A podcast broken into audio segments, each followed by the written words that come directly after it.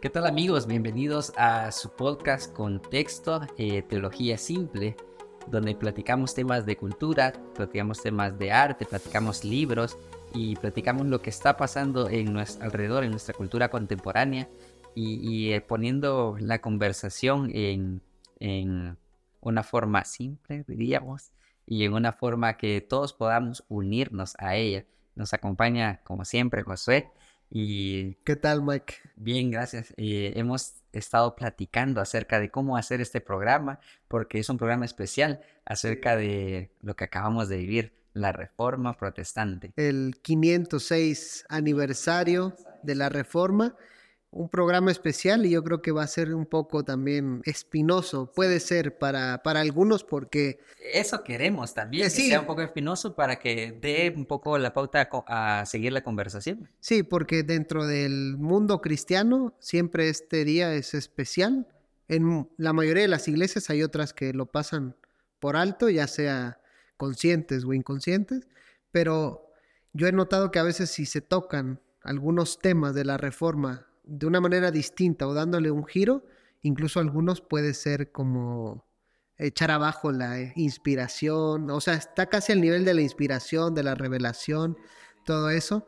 Eh, no sé, solo para empezar, ¿verdad? Y quizás, quizás una, una buena aclaración que podemos hacer es que eh, aunque en la conversación va a girar algunas cuestiones críticas acerca de la reforma, pero creemos, yo, o al menos yo creo que la reforma fue un hito bastante importante. Sí, definitivamente, definitivamente. quizás no como muchas personas lo plantean, que es el que, el que hizo que la cultura y que la economía y que las artes eh, dieran un giro, porque eh, quizás es uno de otros movimientos que impulsaron esto, pero que la reforma tiene un lugar bastante... Claro, dentro, dentro de la historia, vamos a ponerle, es un hito, como tú dices, importante, o sea, porque se quiebra de alguna manera el sistema eh, de la Iglesia Católica, se hace una reforma precisamente a, la teología, a la vida, pero yo estoy contigo, yo, yo percibo, y, y, esta es una frase de Miguel Bonino, pero lo dice no, no tanto la reforma, sino con otros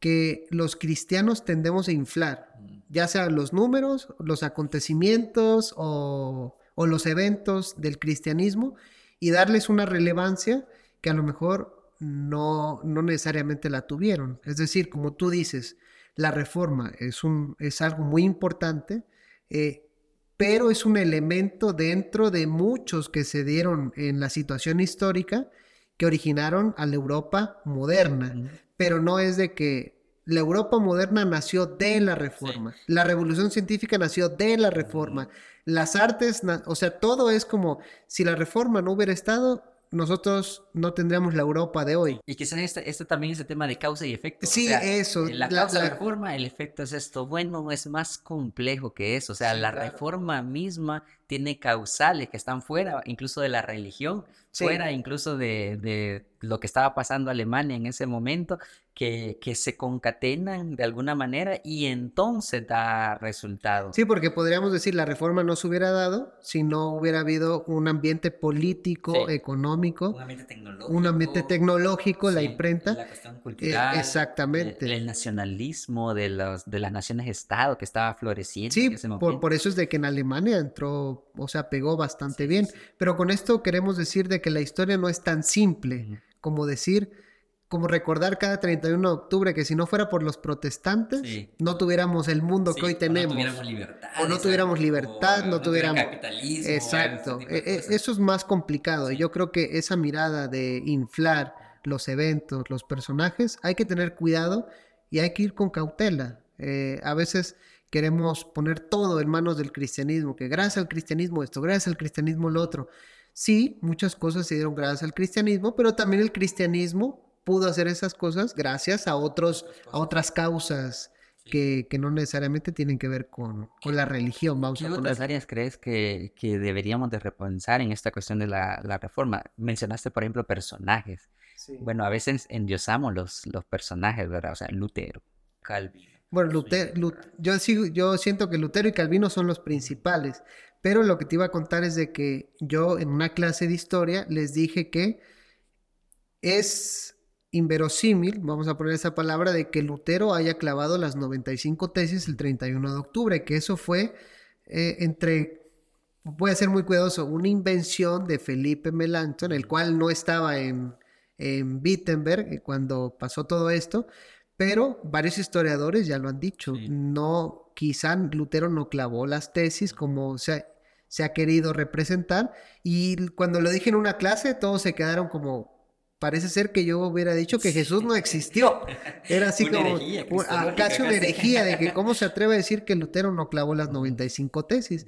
Entonces me di cuenta de que si uno toca ciertos temas y eventos que ya están en nuestro imaginario, puede ser como hasta causa de tropiezo de fe. Y, quizás también cuando, cuando uno tiene esta mentalidad crítica de, acerca de, bueno, sí, la reforma es buena, pero también hubieron cosas malas en la reforma, la gente dice, no, ¿cómo, ¿cómo puedes hablar en mal de eso? Pero es que realmente hubieron cosas malas de la reforma. Los reformadores no siempre se comportaron de una forma que nosotros diríamos cristiana, e incluso ah, ah, decepcionaron a muchas personas. Entre reformadores a veces se decepcionaban. Sí, exactamente. Estábamos hablando en una clase también, por ejemplo, cuando Lutero, en esta de la guerra de los campesinos, Lutero con toda su, su revuelta contra el, imperialismo romano, vamos a llamarle, eh, y, los, los, campesinos se sienten identificados con su lucha, identificados con su forma de ser, identificados con lo que él está hablando,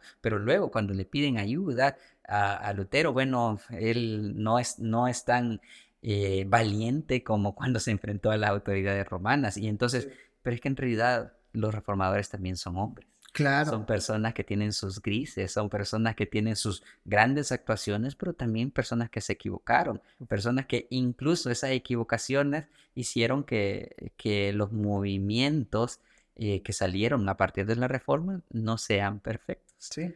Bueno, con lo que tú con lo que tú decías, yo creo que se puede unir igual con lo de la teología, o sea, tanto hay eventos oscuros como hay partes de la teología que se pueden mejorar de los reformadores. Y eso lo hemos visto, por ejemplo, en el movimiento, tú lo conoces mucho mejor, de las nuevas perspectivas de Pablo, que decía que nos llegó una perspectiva sobre el judaísmo muy luterana de, de aquella época, ¿no?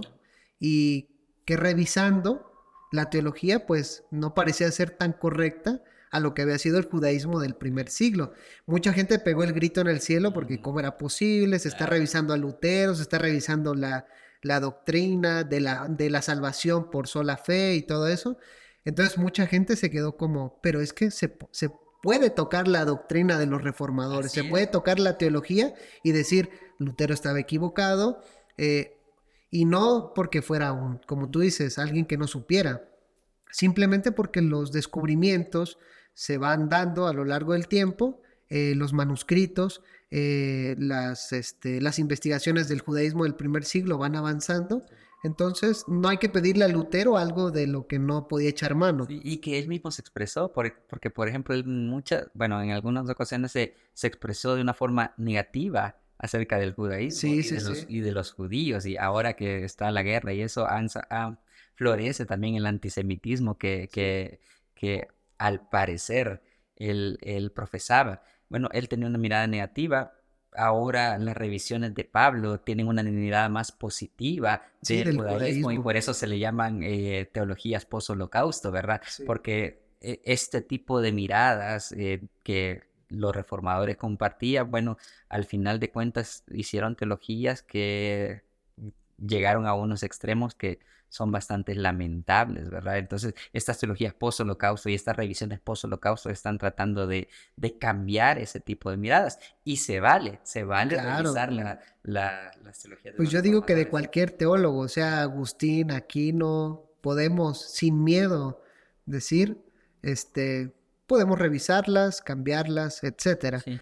Y yo no sé si, si podríamos hacerlo. Yo hice un ejercicio en Facebook, pero eh, de hacer una revisión acerca de las olas de la iglesia, porque es como las olas son nuestra, eh, en este mes de octubre, es nuestro, lema, nuestro lema, nuestro lema, bandera, casi falta que las pongamos en una bandera y hagamos un desfile, un desfile con ellos, pero eh, intentando hacer una, una revisión acerca de ellos, por ejemplo, eh, puse eh, en una frase, ah, hoy es 31 de octubre y seguimos confundiendo la sola escritura con la nuda escritura. Es decir, muchos evangélicos piensan que el sola escritura quiere decir que solo la Biblia es de donde nosotros vamos a sacar eh, nuestra fuente. Nuestra, nuestra información. Nuestra sí. para hacer teología. Solo de la Biblia proviene el conocimiento. Exactamente. Y no es exactamente eso lo que los los reformadores querían decir. De hecho, los reformadores hicieron hincapié también muchas veces en la conciencia, muchas veces en, la, tradición.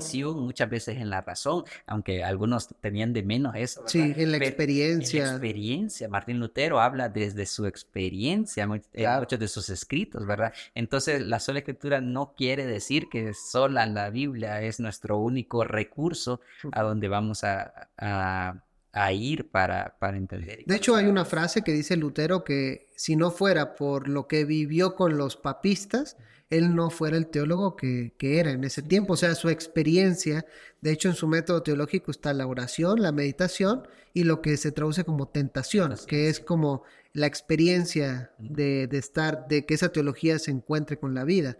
Calvino, en su, eh, iba a decir en su dogmática, en su institución religiosa, cita a casi todos los autores de la antigüedad, echando mano de la tradición, es decir, cita a Agustín, cita a, los, todos los demás padres, cita a los filósofos, o sea, no es solamente la escritura. Entonces, echa mano de cosa que luego muchos reformados hoy en día no tienen la capacidad de hacer, como Calvino. Yo leí un, un, un blog de estos de reformados, pero reformados europeos y eso. Y, muchos le echan la culpa a los reformados norteamericanos, fíjate, ¿no? Es que ah, los reformados norteamericanos o el evangelismo norteamericano ha hecho esto de la sola escritura, no de escritura. Eh, pero la tradición reformada no es así. Claro. ¿Verdad? Entonces deberíamos de, de, pensar y repensar ese tipo de cosas. Lutero, por ejemplo, con su doctrina de la salvación por fe, mm. echa mano de Agustín, pero que dice que Agustín era como el intérprete por excelencia de Pablo. Entonces ahí está tradición, experiencia y la experiencia de la torre. Otra vez, está unido la experiencia, tradición, conciencia. Quizás el punto de la sola escritura es que todas estas otras cosas que se echan mano tienen que ser filtradas por la escritura. Y ahí creo que estaríamos de acuerdo todos, pues, o sea, claramente, o sea, la razón se tiene que filtrar por la escritura, la, la tradición se tiene que filtrar por la escritura, la experiencia se tiene que filtrar por la escritura, pero no, no deja de lado los otros elementos que aquí en nuestras clases le llamamos fuentes de la teología. Fuentes de la teología. Eh, y, es bueno que, que podamos... Eh, precisarlo para, para nuestros amigos oyentes. Otra, otra cosa que yo puse era 31 de octubre y, estaba predicando solo Cristo, pero sin reino y, sin justicia. Les puse, y eh, esa era una crítica en el sentido de que muchas veces la, iglesia separa la predicación de Jesús, porque Jesús, como dicen muchos, ¿verdad? no se vino a predicar a sí mismo, sino que vino a predicar el reino, de Dios y la justicia de Dios, ¿verdad? Entonces es separar nuestra, nuestra predicación evangélica de la predicación de Jesús y, me parece que deberíamos de, ser unida. Es cierto, predicamos a Cristo, pero predicamos también lo que Cristo predicaba. Claro. Y, la y tratamos de hacer lo que Cristo predicaba, que era que él decía que el reino había venido tanto en su eh, en sus hechos como en sus enseñanzas, entonces que sanaba, que daba este que, que ponían el foco a personas marginadas, las rescataba, eh, y cosa que a veces creemos que el reino solo es con la cruz, pero hay algo que estamos obviando y olvidando. Es, entonces es más que simplemente decir solamente Jesús es el camino al Padre, es más que eso, es, es imitar a Jesús, debería ser el solo Cristo claro. Jesús, debería ser el solo Cristo hacer lo que Jesús hacía, debería ser el solo Cristo es ver a Jesús donde él veía y donde él quería que lo vieran. Hablar como él hablaba, amar como él amaba.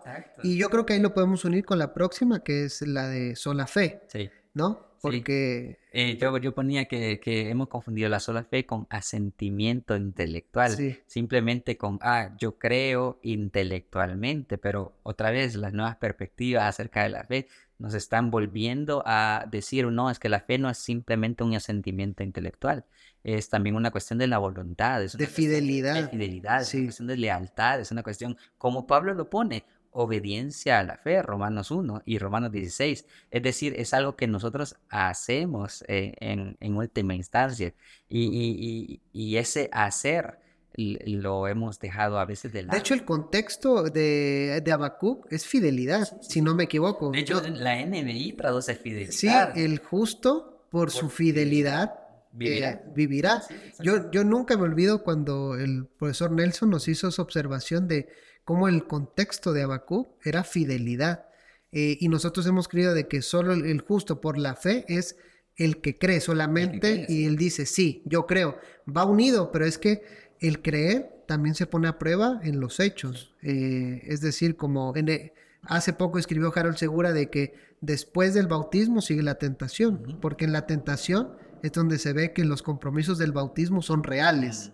Entonces me pareció genial. y por eso tenemos problemas en conciliar, por ejemplo, a Pablo con Santiago, ¿verdad? No, es que Pablo decía que no es por obras, que no sé qué, y Santiago dice que, que eso, la justificación es por fe y por obras. Es que no, no se dan cuenta que, que la fe de Pablo también era una fe obrada, era una fe que se demostraba en la vida, era una fe que, que caminaba, es una fe que obedecía. ¿Y cuánto nos haría de bien a los evangélicos recuperar esa fe? Porque ya en nuestros países se está diciendo, ah, es evangélico, pero solo de nombre. Sí, sí, sí. de tradición, sí, de cuna. Sí. Entonces, no, tenemos que recuperar ese, ese tipo de fe. Lo otro que creo que debemos de recuperar es la gracia. La gracia. Sí. Eh, Bonhoeffer, en su crítica, eh, El precio de la gracia, decía que eh, hemos abaratado la gracia. Sí, la gracia barata. la gracia barata. Entonces hemos visto como el regalo, ah, bueno, como un regalo que no cuesta nada, ¿verdad? Pero entonces él nos decía, pero tenemos que buscar la gracia cara, la gracia que requiere compromiso. Y de hecho es las, las últimas investigaciones acerca de la gracia, por ejemplo, los libros de, de Berkeley, eh, de Paul de Giff y, y, y Pablo y el poder de la gracia, hacen hincapié en eso. Sí, es un regalo, pero, que espera algo de, regreso, según el, como un acercamiento sociológico, exactamente. y ya te que Bonhoeffer me llama la atención porque tenía esa intuición, no desde los estudios del léxico y del lenguaje, sino que él viendo los escritos y de su mentalidad teológica tiene la intuición de que la gracia no puede ser y, de, y del contexto, porque recordemos que en la guerra de los nazis, él decía como que algo no está cuadrando, o sea, dicen el, el, Señor es Jesús, pero lo ponen, el Señor también es Hitler, entonces era como, algo aquí no, no está cuadrando. entonces, una buena intuición de Bonhoeffer. Una buena intuición que ahora en los estudios eh, ya más de las palabras, del léxico, de la cuestión eh, sociocultural del primer siglo, parece que le está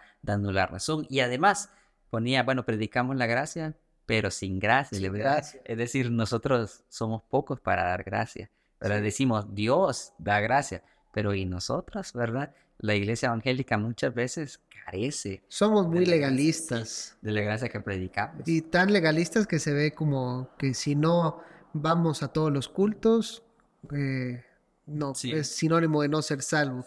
si no vas vestido de cierta manera, también es este ahí puede haber problemas. Problemas, sí, vivimos eso en, nuestra cotidianidad y al final en la última frase de, de la sola, ¿verdad? Soli Deo Gloria eh, solo doy gloria. Bueno, muchas veces ponemos SDG al final de nuestros posts o solo a Dios gloria cuando damos algún agradecimiento, pero en realidad nos estamos gloriando de nosotros, ¿verdad? O, ponemos eso para que digan que soy humilde. Bueno, nos falta mucho también, o sea, en nuestras iglesias hay mucha competencia. En nuestra forma de predicar hay muchas también, eh, yo soy mejor que el otro. Mucha envidia, entre predicadores. Eh, nuestras liturgias son mucho de cuestiones de de espectáculo para que vean, para que incluso llegamos hasta el punto de adorar a, a personas. Así, a los cantantes, a los predicadores. Entonces la gloria de Dios queda a un lado. Entonces nos llenamos la boca con las cinco solas, pero nos cuesta ir a las olas y repensarlas. Y vivirlas con todas sus implicaciones. creo que es un, buen reto que podamos dejarle a nuestra audiencia. Para, este tiempo creo que sería un buen reto. está bien la celebración, está bonito vestirse de Martín Lutero.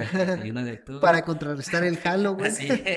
pero eh, vivir en toda la expresión, lo que los reformadores, sin, sin, sin elevarnos a un altar que no reconocen, si tampoco pensar que la reforma es la cura de todos los males, ¿verdad? Pero sí tomar lo bueno, ¿verdad? Desechar lo malo y tratar de mejorar lo que ellos hicieron. Sí, es un buen tiempo para repensar la reforma y nuestras vidas. Sí, yo creo que podemos terminar ahí. Eh, gracias amigos por estar eh, pendientes de este programa especial donde hemos podido hablar acerca de algunas cuestiones referentes a la reforma. Les pedimos que puedan compartir este podcast, que puedan también suscribirse a los canales de YouTube y de Spotify y nos vemos en una próxima emisión de su podcast Contexto Teología Simple.